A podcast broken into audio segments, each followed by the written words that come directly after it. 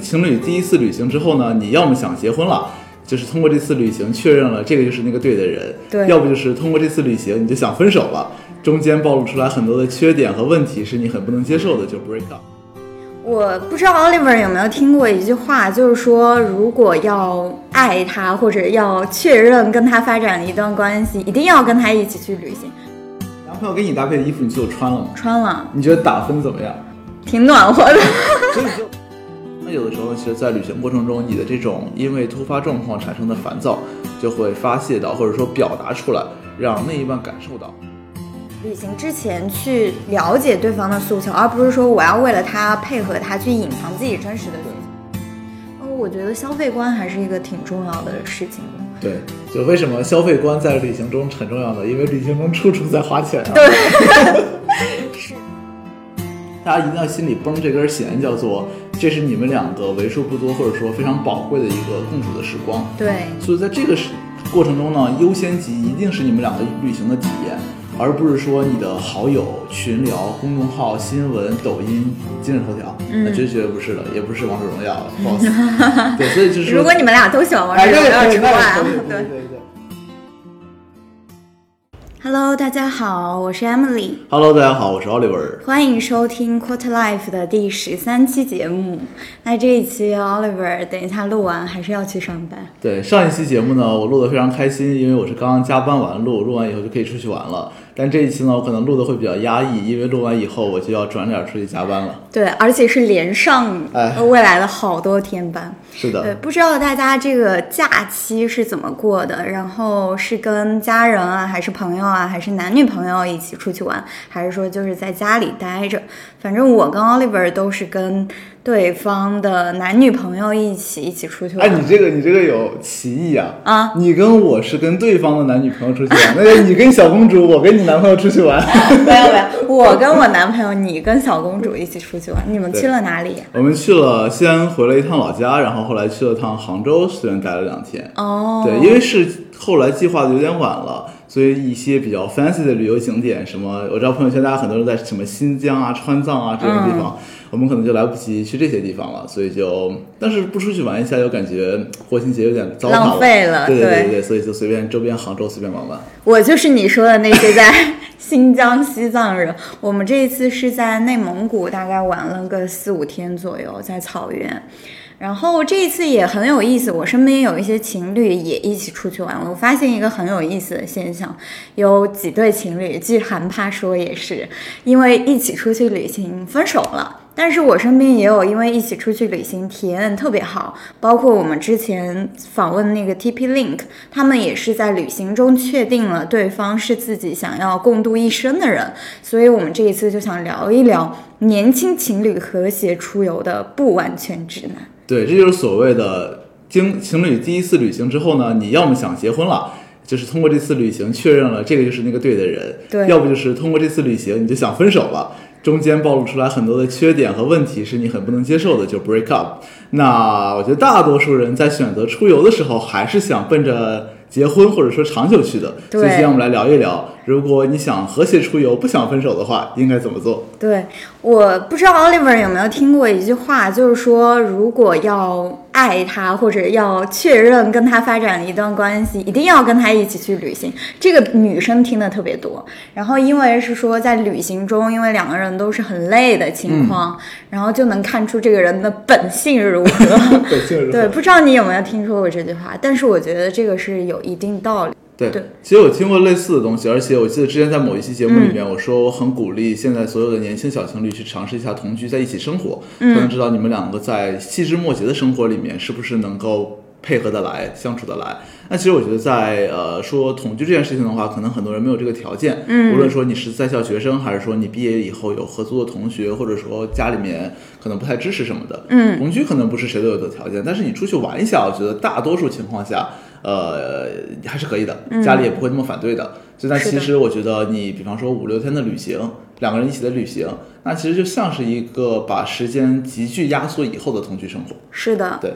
嗯、那不知道 Oliver 因为跟小公主谈了很久了嘛，你们大概出去玩了多少次啊？就是这种呃大大型的，稍微大一点。大型的哈，我觉得呃具体的数字没有啊，可能小十次还是我觉得差不多的。嗯，对，因为我这个加上我之前的经历，可能有一些嘛。就是你在这个过程中有没有踩过一些什么坑啊？哦，这个踩过的坑可太多了，太多了，对，快分享一下。哎，这个这个不能只有我讲啊，你也要有啊，我讲，我讲，我也有坑的，是。那我们就一人一个。好的，对，然后第一个的话，就是因为大家知道，在旅行过程中可能会有一些突发情况嘛。对虽然你们在提前都会去做一些行程的安排，然后去设计好每一天走哪些景点，然后住什么地方，但是中间可能还是会遇到一些奇奇怪怪的事情，比方说，呃，你要去某个地方了，然后今天预计特别好，我要去什么什么博物馆，然后到了那儿以后发现不好意思，周一不开馆。嗯，就是出有会有一些这种情况，然后有一些，比方说你想去吃一个很热门的景点，一个小吃。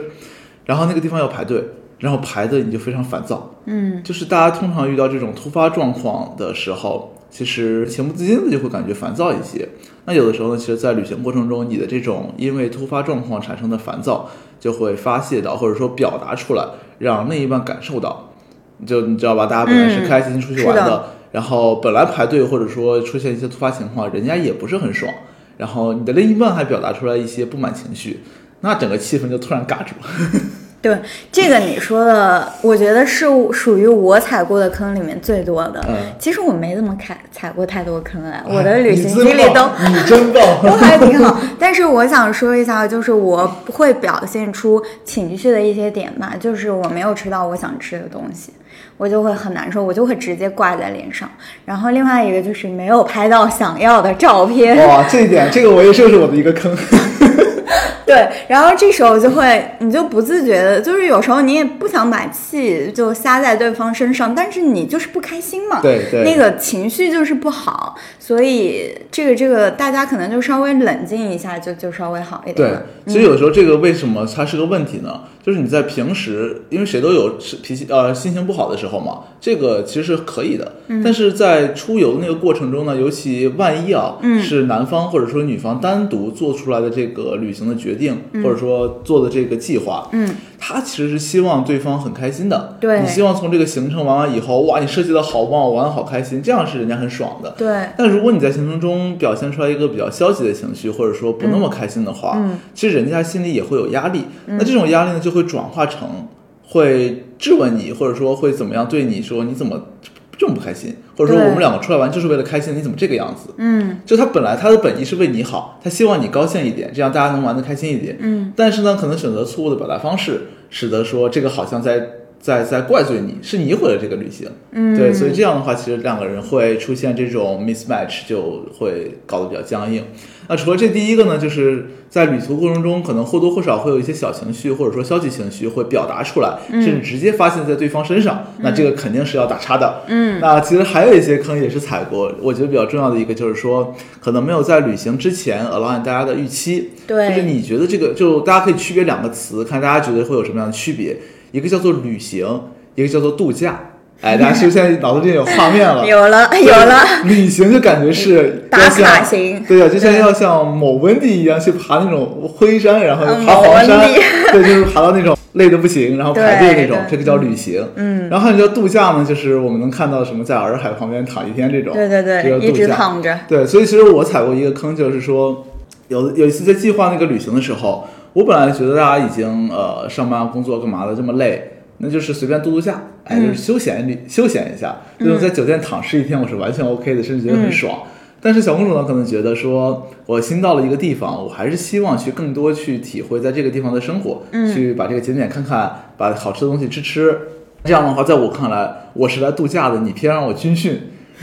这个就出现了 mismatch，导致我之前计划东西的时候可能没有那么紧凑的日常安排，嗯。人家可能觉得，哎，你这个没有计划，根本就没意思，对对他可能觉得，对这个我也特别有体会，就是一定要在嗯旅行之前去了解对方的诉求，而不是说我要为了他配合他去隐藏自己真实的需求。就比如说我上次有一个跟我男朋友一个很小的例子，就是平常我是喜欢扫街去拍照的人嘛，嗯然后我就很想带他去走一走我平常走的那个扫街的路线。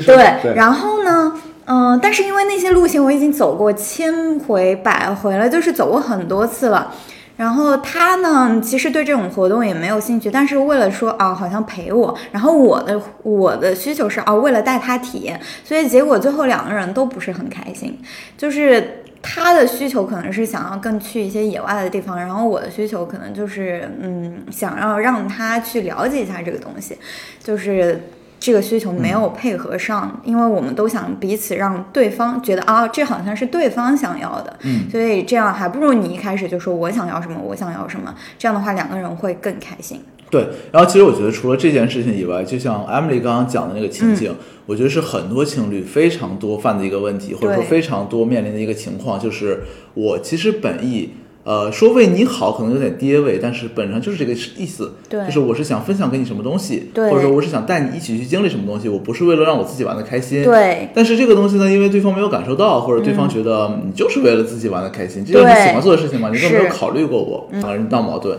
那这个情况下呢，其实我个人觉得，就是我不知道这个是不是中国人羞于表达的天性啊。就是其实，在有的时候，嗯，就是你的情侣、你的伴侣是你最亲密的人之一，你其实有很多话就可以直接叫告诉他。比方说，现在如果我碰到这种情况，我就会直接跟他讲，呃，比方我今天想要去带他去某个地方，嗯，他可能会觉得无聊，我跟他讲。这是因为是我小时候一直在玩的地方，嗯，所以我想带你去体会一下，看看我小时候的生活是怎么样子的，嗯，那你有这个铺陈放在前面，你有这个背景、这个 context 放在前面，哪怕他会觉得无聊，他也会觉得自己在体验某些东西。对那，这样的话，其实如果你男朋友跟你一起扫街，我是为了带你走过我走过的路，哎，对，哎其实我就是这个意思，但是没有表达出来。是的，还是挺重要的。对呃，对，这是第二个，就是在旅行过程中可能没有提前 align 好大家的情绪，呃，大家的预期，可能会说你想往东，我想往西。嗯，那还有一个呢，我觉得就是这个可能是我个人犯的问题比较多，可能我不确定大家会不会都犯这种问题啊。就是这个明明是两个人的旅行，嗯，但这个旅途过程中呢，我可能会经常在做自己的事情，嗯，就无论是在回呃一些群聊，或者说回一些单独聊天的消息，然后会去看一下邮件，嗯，然后有的时候在行程过程中，我可能会看书，可能会看一些公众号的文章，刷一些这个社交媒体，然后甚至啊，在游玩的过程中，有的时候你想看什么东西啊，你想拍什么东西啊，你的整个动作的节奏，你的整个旅行的节奏，可能也是按照自己的来的。就是举一个具象化一点的例子，就是你到了一个景点，你东拍拍西拍拍，根本没有顾及旁边那个人还在不在旁边。啊，那你这个真是天坑。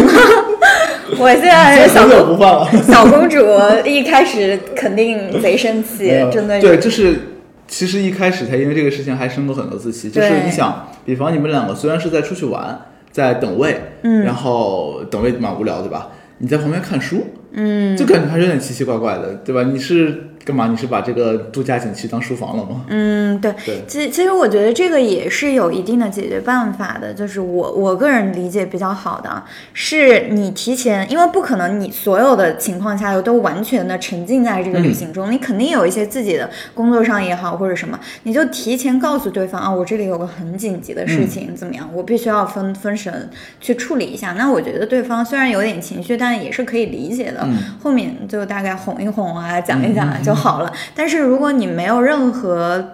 前景铺陈的，就是在沉浸在自己的世界里，那我觉得这搁谁身上都是一个天对，其实我男生女生。对我感觉就是，如果你说你真的有一个特别紧急的事儿，比方说你今天晚上在玩着玩着突然要开个会，嗯，那这种其实我觉得你去稍微做一做，大家其实不会有什么特别多负面情绪的，嗯，更多是说你现在做的那个事儿，在别人看来是可有可无的，或者说不是那么重要的，嗯，比方说你看一篇公众号。那这个其实你说你必须要现在做吗？真的不一定。对这种事情其实是让对方会最生气的。对，最搞笑的是之前有一段时间，呃，七八月份的时候，不是也有一帮人在西北毕业旅行吗？啊对对对然后那时候就是有一个男生，就是一直在群里各种群里特别活跃，然后他是跟女朋友一起去的，然后当时就会给对其他人站在其他人的视角来说，嗯，怎么回事？他们俩有在一起 认真的 认真的玩吗？就是也会让人家产生这种困惑。对，就不过不过，其实我个人感觉啊，就是有一些真的老夫老妻了，他可能就习惯了，就是怎么讲，就是两个人虽然说换了一个场景，所以就换了一个地点，本本本来是在上海，现在我去了杭州，但是。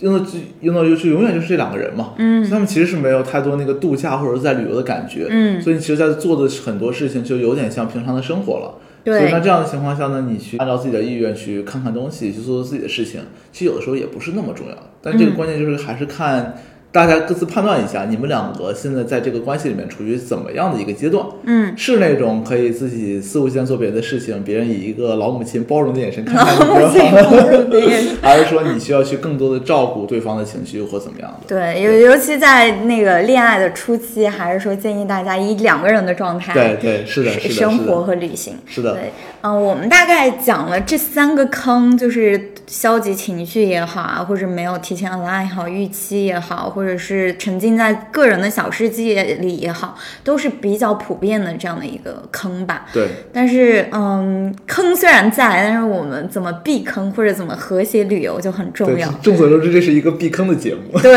这是一个避坑的节目，呃，而且这个坑是踩在就是 Oliver 跟 Emily 的自己身上的经验上，对。对对，所以后面呢，可能我们就跟大家分享一下，我们觉得如何做到情侣之间的和谐出游。对，那首先呢，一份旅行我们需要在旅行前就开始计划。那这个旅行前的计划其实是个很重要的部分。对，没错。我不知道，想问一下 Oliver，你是你们俩的模式是属于你做计划多一点，还是他做多一点，还是怎么样的模式？其实这是一个很好玩的故嗯事，就是说，其实，在最一开始头几次旅行的时候，嗯，呃，主要就是我在做计划，因为你知道男孩子嘛，在这种里面就是还是想表现的这种考虑的周全一点啊，关怀一点啊，嗯然后你看我把那个什么景点啊、住宿啊、吃东西啊都安排的井井有条，嗯，所以一开始我就大包大揽，你不用管。这个东西全是我做，哦然后就就就就安排的很好，甚至会搞什么 Excel 啊、Word 啊这种整整啊，理感觉令校之哎前没有对对对拉好预期了。然后后来呢，就搞成了那种明天去杭州啊，嗯没问题，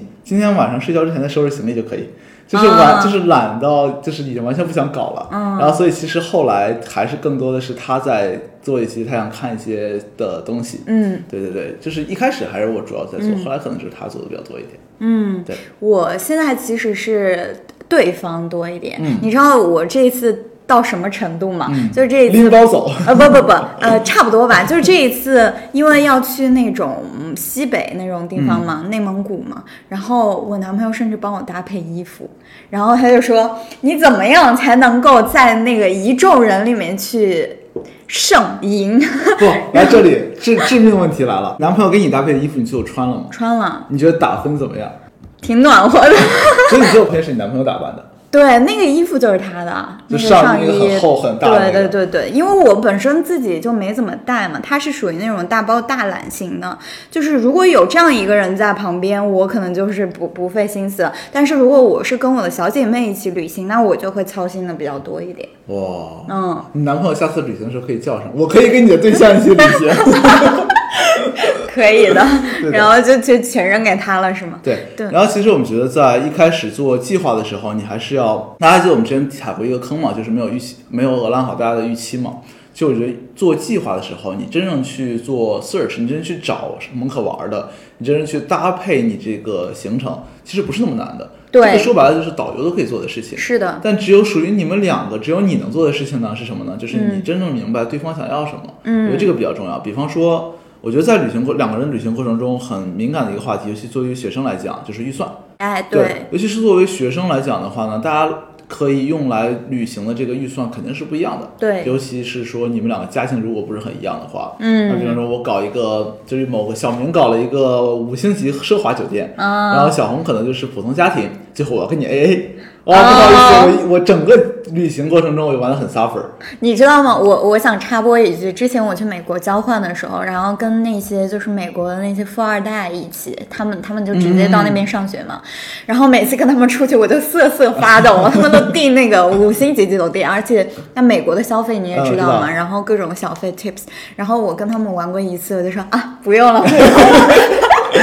以后我自己玩。是的，是的，所以大家其实一开始还要拉好说你这个预算，但这个预算如果在情侣这个语境里面，还要考虑一个点，就是我们这个旅行到底是 A A 还是某一个人大包大揽？嗯，这个其实也是很敏感的一个话题，因为这个是呃怎么讲？如果说你的另一半一开始，或者说双方之中有一个人本来觉得。这个旅行是应该我买单比较多一点，然后旅行完了以后，你啪给人发一红包，咱 A A 吧。哇，人倍开心。啊，但是问题在于呢，如果是人本来就觉得是你该多掏一点，嗯。然后你旅行完了以后给人发一消息，那什么，咱一共花三千块钱，剩下的一千五您随便给我一下，啊，那就很那就很不难受爽了，。对，所以这个东西呢，你不如就提前说说清楚，是到底是怎么着。当然，如果是这个，可能更多用于是第一次出去旅行的情侣们，嗯大家还是要说清楚，因为每个人之前的相处方式可能会不一样，可能有就是 A，可能有就是全大包大揽。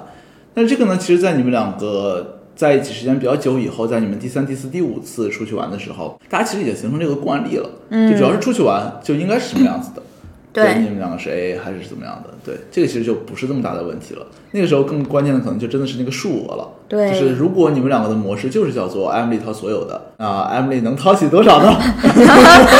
你刚刚说 Emily 掏所有的，我吓了一跳，那种美国的感觉又回来了。对，所以第一个呢，其实就是预算。然后第二个我们觉得比较重要，可能需要 align，就是说旅行嘛，还是去哪里的问题。对，这个主要表现就是这两个矛盾。第一个就是我们到底想玩的是那种人文景观还是自然景观？嗯，这个是完全不一样的。嗯，比方说我现在去了，let's say 什么历史名城，嗯，然后对方想去看景点，嗯，那可能人家就没有什么景点可以看，老实讲。对，然后第二个就是说呢，当然对方到底想在城市里面休闲娱乐，嗯，还是想去山沟沟，就是那种偏僻的那种地方、去度个假，或者说去转换一种生活方式。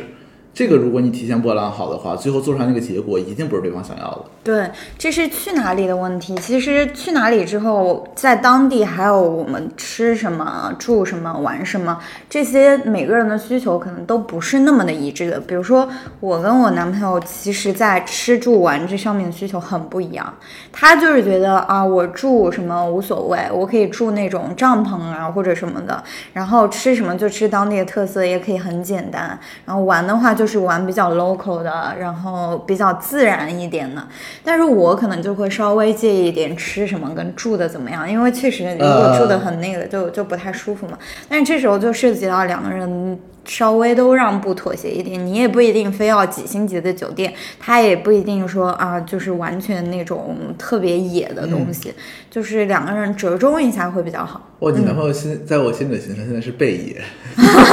呃，那倒也没有。住 帐篷吃当地的食物。对。其实就是说你住什么，因为我们知道现在随着这个 Airbnb 啊，然后小住短租啊这种平台兴起，其实有很多人，尤其是年轻情侣出游的时候，考虑到经济因素啊，考虑到各方面因素，大家其实会选择订民宿嘛。对。但，是其实有的人是不高兴住民宿的，嗯，所以你提前说清楚，我们到底住酒店呢，还是住民宿？然后还有呢，就是还是受限于体验那个 budget 嘛，嗯，你到底要的是那种方便，住在市中心，但是一点点小，嗯然后可能条件不是很好，还是住在那种相对来说偏僻一点，但是也是交通可以通行的那种地方，也可以住大一点的，对对对，嗯这个也是需要呃烂好的。然后刚刚其实说到那个吃什么的问题，我觉得也是比较关键的，嗯，因为我不知道呃 Emily 会不会这样，就现在很多小呃女生，你们出去旅游的时候可能会看小红书，但哎，很多男生出去旅游的时候，他其实看的是马蜂窝。哦，你就点进美食这个 tag 里面去嗯看，马蜂窝和小红书推荐的完全不是一种东西。那马蜂窝推荐什么？马蜂窝推荐更多是那种当地的小吃，比方说，你如果选上海，你选早餐，他可能推荐四大件儿，就是什么豆啊什么吃饭团啊、油条啊这些东西。然后小红书就小红书那种那种 brunch brunch，哎，不好不行了，这两个人完全 mismatch。对就你看了小红书以后，本来心心念念你男朋友会带你吃这种东西，啊然后我带你吃那种四大件，就是那种街边啊破烂小店，对对简直就不行了。对，就我们在讲这期节目之前，其实我们主创群里也讨论，就是小红书现在这种风气，其实必须要吐槽一下。，对的。就是整个营造的一种特别精致，然后人均什么爱马仕、香奈儿嗯的这种氛围，包括我之前跟着小红书一起去青岛，嗯，其实，呃，说实话有点踩雷，嗯就是没有什么特别值得玩的。他们那那种那个那么 fancy 的景观，然后嗯 P 的照片啊，各种吃喝玩乐，其实没有，真的还挺无聊的。，其实我觉得小红书是这个样子的，就是小红书其实我们能接触到，其实就是三方主体，嗯。一方叫做你们那些 KOL，就是你能看承载内容的一些人，然后一方叫做品牌方，这个品牌方不一定是大家理解那种服装啊、鞋帽这种品牌方，在这种旅行里面，餐饮啊什么，对一家店啊、一家酒店也算品牌方。然后还有一方就是平台，嗯，但是他们这三者之间背后的运作模式是什么呢？就是品牌方和平台都有那个倾向，让 KOL 写一些美的不切实际的东西。对，所以大家就会导致说，看到小红书上面有一些景点，哇，这也太漂亮了，我不能不去。嗯，这个东西也太好吃了，我不能不去吃。嗯，到了那个地方发现也就 just so so。嗯，所以就是大家还是谨慎分别这个东西到底是真的 UGC，还是说拿了钱拿了 incentive 以后的 UGC。对，对所以我觉得大家现在可以一步大众点评，大众点评给钱。对的我是大众点评呃的忠实粉丝。我刚刚就准备讽刺你们这些人，大家也能看到说这个餐厅很好吃，不知道全是你们这些抽了霸王餐的人。没有啊，我写的很客观，好吗？就是呃霸王餐我也会写的比较客观，就是大众点评上你就是是基于 LBS 的一个推荐啊，或者一个搜索嘛，你会搜索到一些呃你周边的一些东西，然后你可以按照时间排序啊或者怎么样，你就可以获得一些这种普罗大众真实的一个体验对，比小红书可能稍微好一点，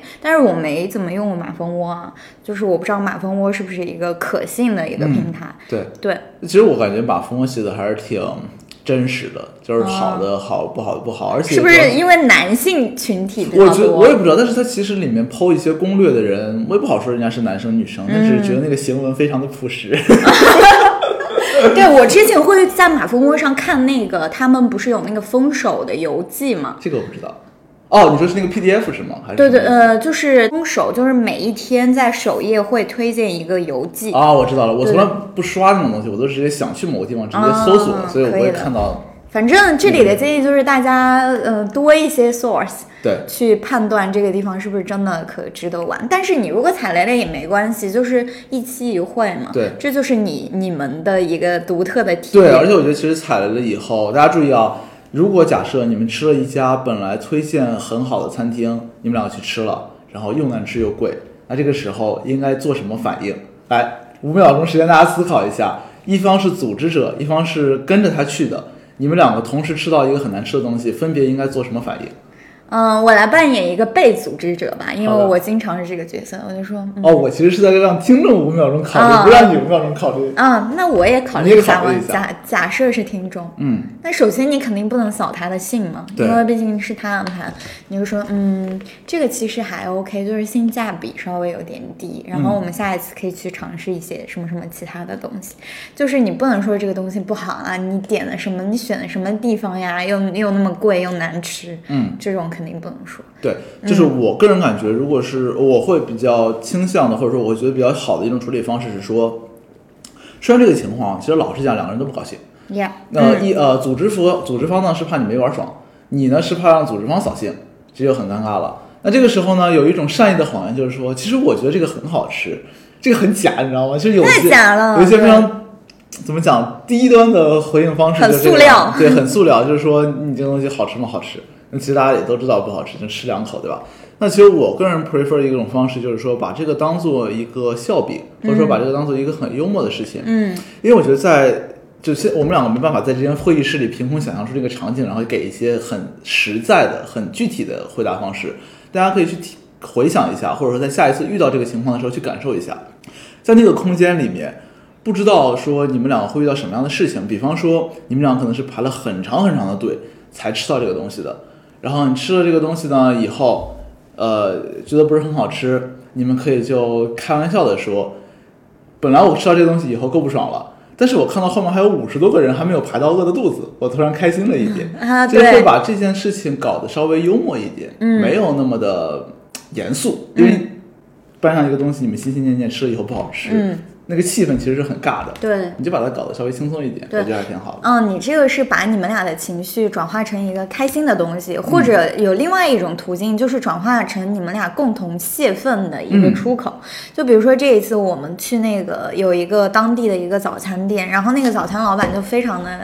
蠢，然后就非得等到那个桌子坐齐了才上菜，然后后来我们吃的两个人都不不是很爽，嗯出了那个门之后，我们就一起骂这个老板，说他蠢。然后其实这样的话，就是两个人的情绪去拧成一股绳，去去面对这个事情，也也是挺对的，对的，也是挺好。对，就是 anyway，反正这个东西的话，就是最最最最下策，就是你们两个人搞矛盾。对，就你们俩别站对对站分开。对对。然后除了这个以外，其他都 OK 了。嗯那假设说啊，然后我们现在已经 align 好大家提前的预期了，对这个预期有什么样的预期？那下一步呢？还没有到旅行啊？听众是不是觉得已经到旅行的过程中了？其实还还没没有。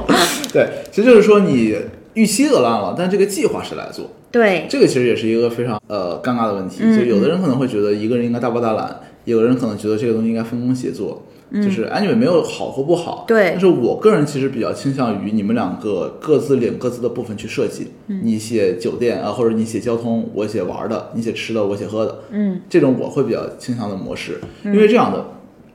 就是如果一个人去设计所有的东西，那一方面呢，会对自己的安排有一种强迫症，就是我设计出来了，我觉得它很好，所以我希望你跟着这个节奏走。嗯，那中途中无论你是累了呀，还是因为什么特殊原因，还是因为一些突发情况没有按照我这个计划走，我就会不爽，甚至我会表达出一些消极情绪。那这个这样的情况下呢，就是你或多或少可能会忽视了对方的体验嘛。比方说你安排了一天非常 intense 的行程，那对方真的走累了，不想走了，你说不行，我这个东西花半小时安排的，你不走就是对不起我。那这种对吧，闹矛盾了。是的对。然后另一方面就是说，我觉得在这个旅行的设计前，只有两个人分别各自去做一些东西，然后两个人再拼成一个合起来的完整的东西。那这个过程中呢，你才能对设计这个东西，或者说安排这个旅行之中可能有的困难，可能别人会安排的一些小心思有一些了解，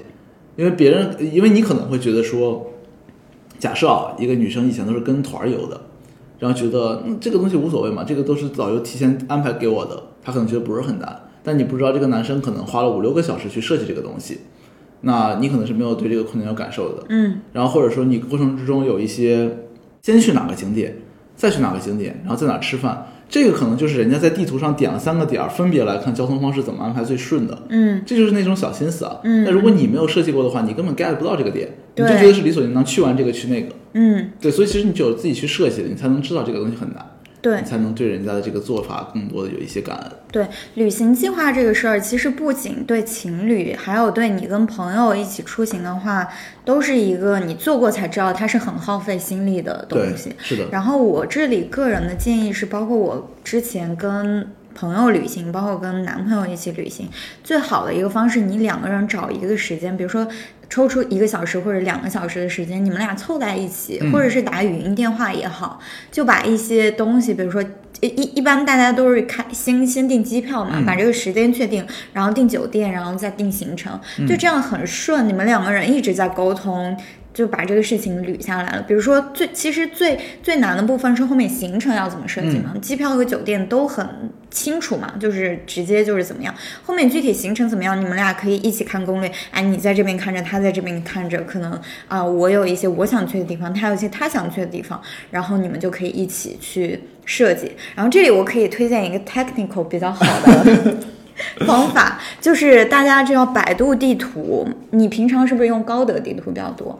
好像是的。对，就是其实百度地图有一个特别好的功能，就是你呃搜一个地点，比如说你搜杭州，比如说西湖，然后再搜灵隐寺，你搜每个点，你可以点那个收藏，然后收藏之后它就会有一个小星星，或者你也可以收藏一个，比如说酒店也好，或者饭店也好，然后等你把你所有想去的点，你这时候脑子可能没有一个概念，他们在什么地方，对。然后你把它们全部收藏起来，你把那个图再缩小，你又看到那些星星就是怎么分布的。啊，哦，这样就会特别的有效。你可能第一天啊走这一块星星密集的地方，第二天走这一块星星密集的地方，就这个是我用下来觉得特别特别好的一个功能。我靠，好像好像有点东西，这个功能就嗯有点东西哦，因为我觉得设计行程最难的一个点就是你怎么顺？对，就是你单纯知道去哪儿吃去哪儿玩儿，这个很简单，对你就刷一圈那个排行榜你就知道了。对，关键就是这些东西它彼此之间的那个位置关系是怎么样。对对尤其你去一个很陌生的地方，你根本不知道哪儿是哪儿，对呀、对就就很头晕。对，所以这就是。哎，一个经常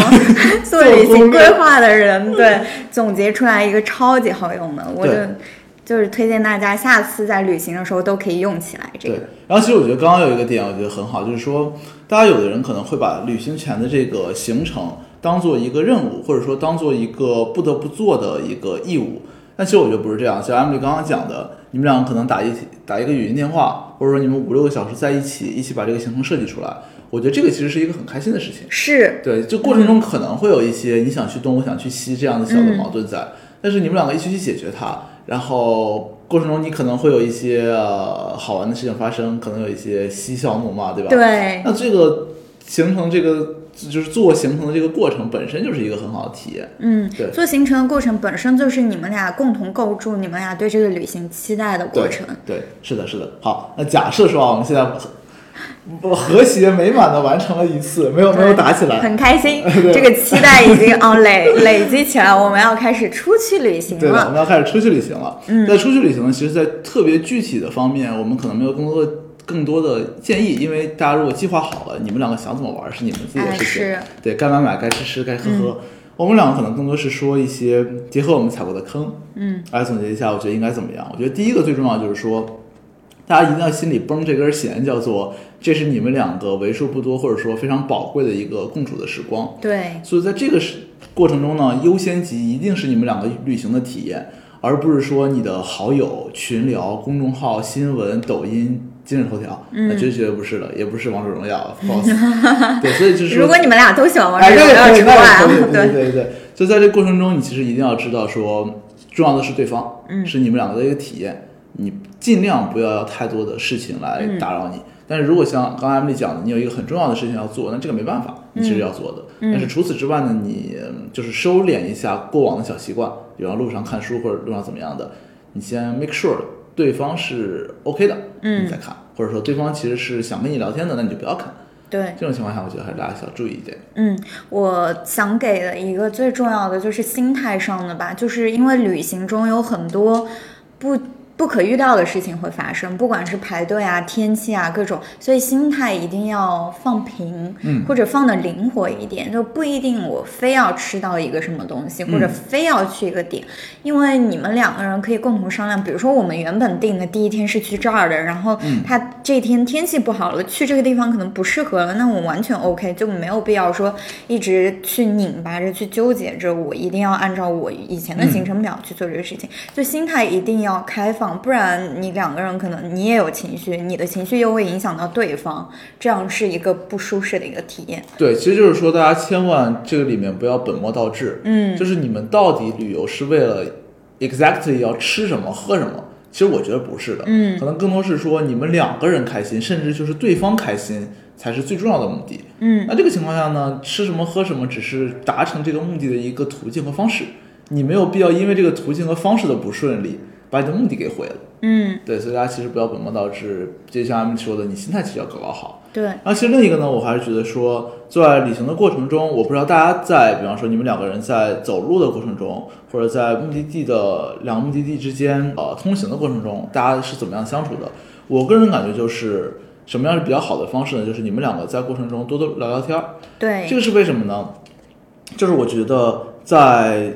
平时的一方面是因为在平时的工作和生活中，每个人的节奏其实都是比较赶的。你去周末下班去吃个饭也好啊，然后周末出去逛个街也好啊，中间其实是有非常非常强的目的性的，然后也是有非常紧凑的时间安排的。那这个过程中呢，其实两个人没有办法很放松的去沟通、去聊天、去聊一些无所谓的事情，就是侃大山。嗯，那是在旅行中呢，你就是要把这个步调放慢下来，中间有一个小时的步行时间要通行，没关系。我们两个讲一讲之前没有讲过的事情，或者在当下那个时间点，你有什么突然想到的事情，你可以讲一讲。嗯，那其实让两个人的互动去塞满所有你旅行中本来应该空白的时间，对，那这个其实我会觉得把整个旅行体验变得很好。嗯这是一方面，然后另一方面，为什么要鼓励大家多聊天、多分享呢？是因为我觉得大多数的情侣啊，哪怕你们两个学的是一模一样的科目，当然这个也就不太多了。嗯很多情侣其实是完全不一样的学科背景，对，所以你们两个人的经历、心理状态、知识结构其实是完全不一样的。嗯所以这个我忘了之前谁说过一句话，我说说说的特别有道理，就是不同知识背景的人看到同一样东西，啊、就是对同一样东西他看到的东西是不一样的。对，就是你可能看到这个咖啡杯子是这里面咖啡，但我看到可能是说这个杯子值两块钱。嗯就是所以说，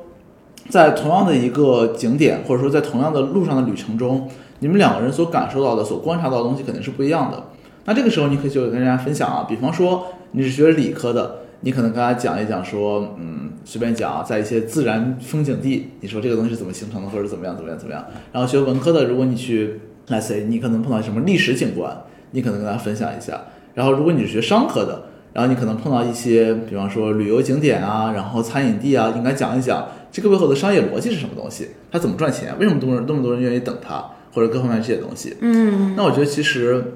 你如果在寻常的日常生活中去跟人家讲这个东西，有点奇怪。老实讲，我突然跟你讲起来说，你知不知道经济学里面的供需关系是什么呀？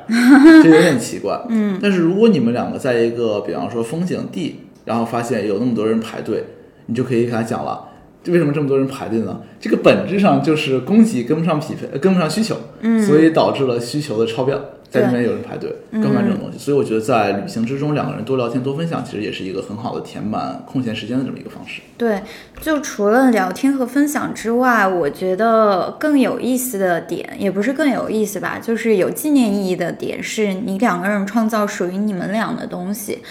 就是你们俩虽然在脑子之中有你们俩自己的回忆了，但是有一些现代的东西可以捕捉出来或者记录下来，比如说照片也好，视频也好。然后你在旅行中拍了照片或者视频也好，你们俩在一些空闲的时间。不包括筛照片啊，或者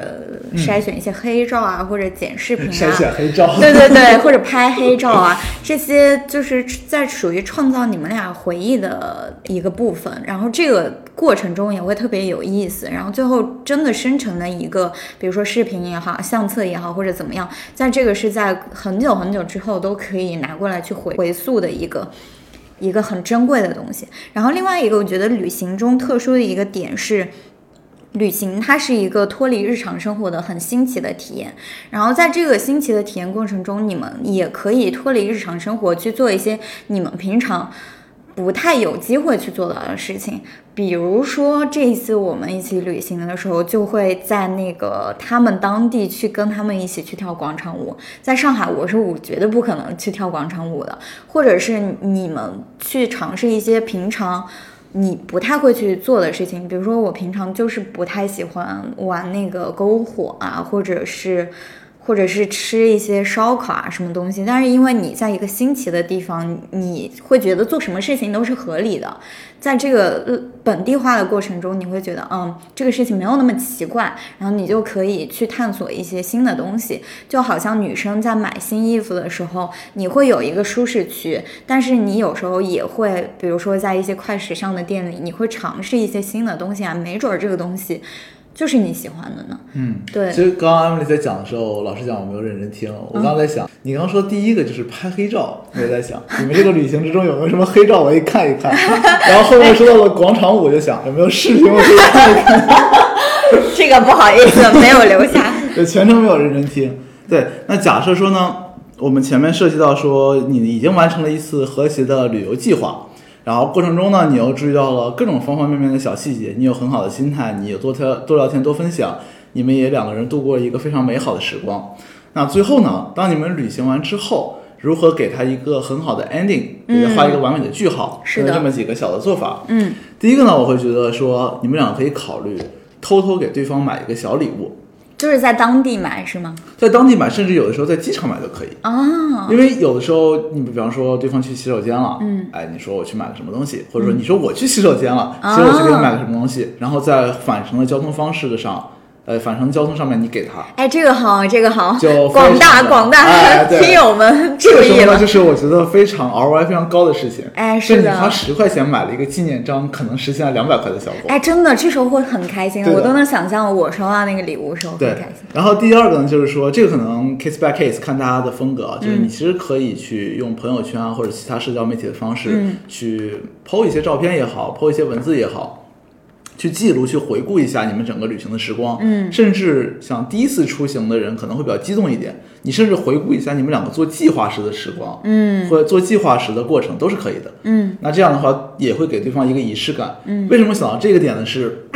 就是有一些朋友不知道为什么他永远出去玩的时候只发他自己的图片，就会有人想，就是总会让我们这些旁吃瓜群众想说，哎，他到底是跟谁去玩的？他肯定是跟男朋友去玩，或者跟女朋友去玩的，为什么只有他自己？就是一般多多少少，我觉得也会感觉有一些不舒服的，感觉有些奇怪对你出去玩，为什么就没有我？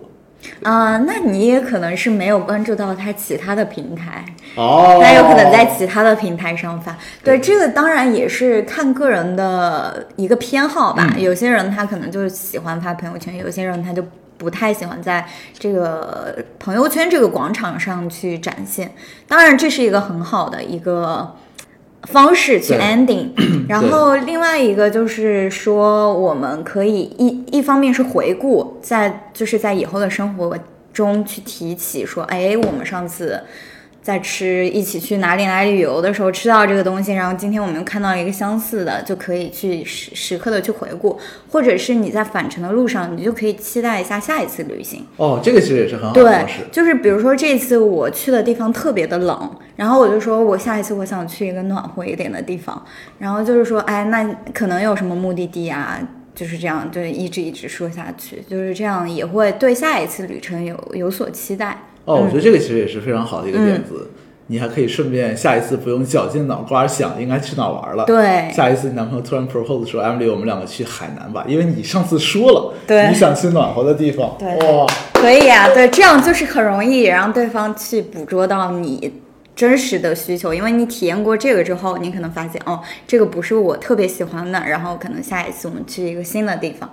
对，这也是比较好的。其实其呃，之前我们聊了说，你为什么两个人一起去旅游是一个对你们两个相处的一个很好的挑战，或者说很好的一个经历。然后也聊了说，如果你想和谐的出游，应该从旅行前、旅行中和旅行后分别做哪些准备。但是要回到最一开始的问题，大家还记得我们说过一句话，就是情侣们在第一次旅行之后，有的想结婚，有的想分手。对那么为什么有一些人想分手呢？对，其实我身边好像有两对是因为结呃，因为旅行旅行的比较好，就想结婚的，但是还好像还确实没有想要分手的经历。那我就比较厉害了，嗯我这边有三对 是对分手啊，是因为是因为旅行后，就是当然不是说今天旅行完立马分手，嗯大概多久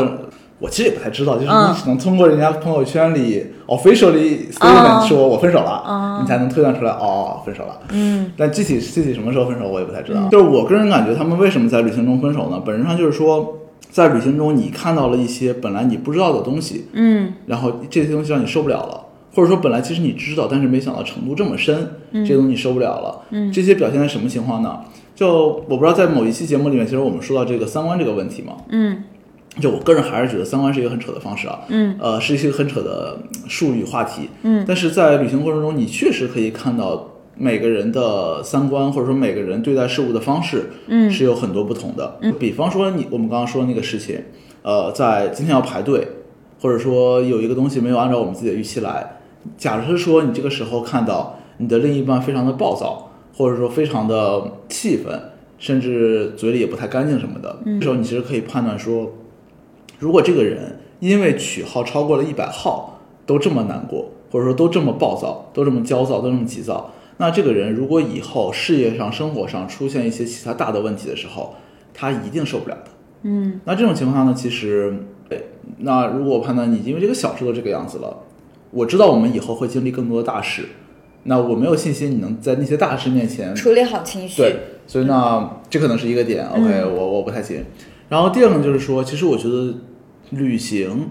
呃，是就像我刚刚之前说的嘛，旅行其实是一个压缩版的同居。你在旅行过程中，其实能暴露出来非常多的，嗯，怎么讲？通过细生活细枝末节才能看到的问题。比方说，我觉得你是一个自私的人，旅行其实就是一块照妖镜，嗯它会把你这个自私的情绪或者自私的特质表现的淋漓尽致。你嗯去出去玩的时候，你在做设计的时候只考虑你自己；嗯你在玩的过程中，你只考虑自己的体验。对你不开心的时候，只因为是你自己没有玩爽；嗯你开心的时候，只因为你自己玩开心了。嗯那这种其实说，如果你判断在这个过程中，你每一分每一秒都感觉到是他在玩，他在玩的开心，那其实你自己压力也很大嘛。这也可能是另一个你们两个会分手的原因。然后其实我觉得更多的就是说，当然这些说的都是比较那种怎么讲，形而上或者说看的比较长远。你是因为旅行这个时刻的看到观察的一些点，联想到了以后的生活里面。我们可能会面临到的一些困难，那还有一些呢，其实就是 exactly 就是因为旅行这个当下这个时刻，嗯你很不爽，嗯然后这个不爽呢，他又没有及时的给你解决，然后久而久之，这个一直在埋在你心里，呃，旅行完了以后，可能也不是很爽就爆掉了。嗯就是什么情况呢？比方说，之中你们两个可能有一些小的争吵、小的矛盾，然后有一些可能他没有照顾你的情绪怎么样的，他也没有很好解决，甚至把这个东西点燃了。比方说啊，我说，这个东西其实我也不是很想吃，然后怎么样？他说这个东西就是我设计了这么久了，你怎么能不想吃？嗯，那在我看来，这种情况呢，其实就是他把这个事情本来就不是什么好事儿，人为的给放大了，没有想解决它，只是想去放大它。那这种矛盾的话呢，其实就是在当下这个时间点就会爆的。嗯，旅行完了以后就分手。对我其实想补充的一点，也是比较根本上的问题。包括我之前在讲那个择偶标准那一期的时候，我觉得三观很重要的一部分是消费观嘛。嗯，这个我可能没有跟男朋友去有过这种冲突，但是跟其他的一些朋友一起旅行的时候，就是有一些人可能是更注重经济、经济实用型，有些人可能是体验派。就是有些人愿意为体验去付出很高的溢价，但有些人就是觉得啊，其实也无所谓，我只要能把最高的性价比花呃花出来就可以了。这这个这里就比如说有一个很简单的例子，就比如说我们一起出去玩的时候，有一个当地很 local 的比较有名的餐厅，嗯，可能就好比说吧，就是杭州的那个。那个什么叫楼什么楼来着？楼外楼对。然后有些人就觉得啊，我排队也要去吃，我花钱也要去吃那个店。那有些人可能就觉得没有必要在这个事情上花那么多钱。嗯，我觉得消费观还是一个挺重要的事情的。对，就为什么消费观在旅行中很重要的？因为旅行中处处在花钱啊。对。是消费观，就是，嗯，你你们两个人本质上能不能过到一起去？嗯，是的，这个还是挺重要的。嗯，所以生活的过程就是一个花钱的过程。哎，真的。怎怎么花钱？钱花在哪儿？对的。OK，好，那我们这一期其实我们聊了这个年轻情侣和谐出游不完全指南。那之所以聊这个话题呢，其实是因为我们觉得，呃，一起出去玩可能是年轻情侣第一次两个人一起计划完成一件事情。那在这个过程中呢，如何合作，如何照顾两个人的情绪和需要，如何处理突发状况？如果你们打算在一起走很久的话，这些都是未来将接踵而来的一件件挑战的预演，因为你们两个在未来总会遇到比这个更大、更严重、更棘手的问题。对，而且我们本期是一个和谐出游的不完全指南，所以这里就如果。大家听友们有一些坑啊，或者有一些和谐出游的 tips，都欢迎告诉我们，以及比较 technical 的，比如说百度地图上标星星，也可以分享给大家。所以这就是我们这一期的节目，也算是我们国庆的一个特别的节目吧。对。然后期待我们下一期再见喽，下一期可能也不是我们俩啊，有可能，因为我们马上就要去上班了。对。好的，那这一期先这样，拜拜。拜拜。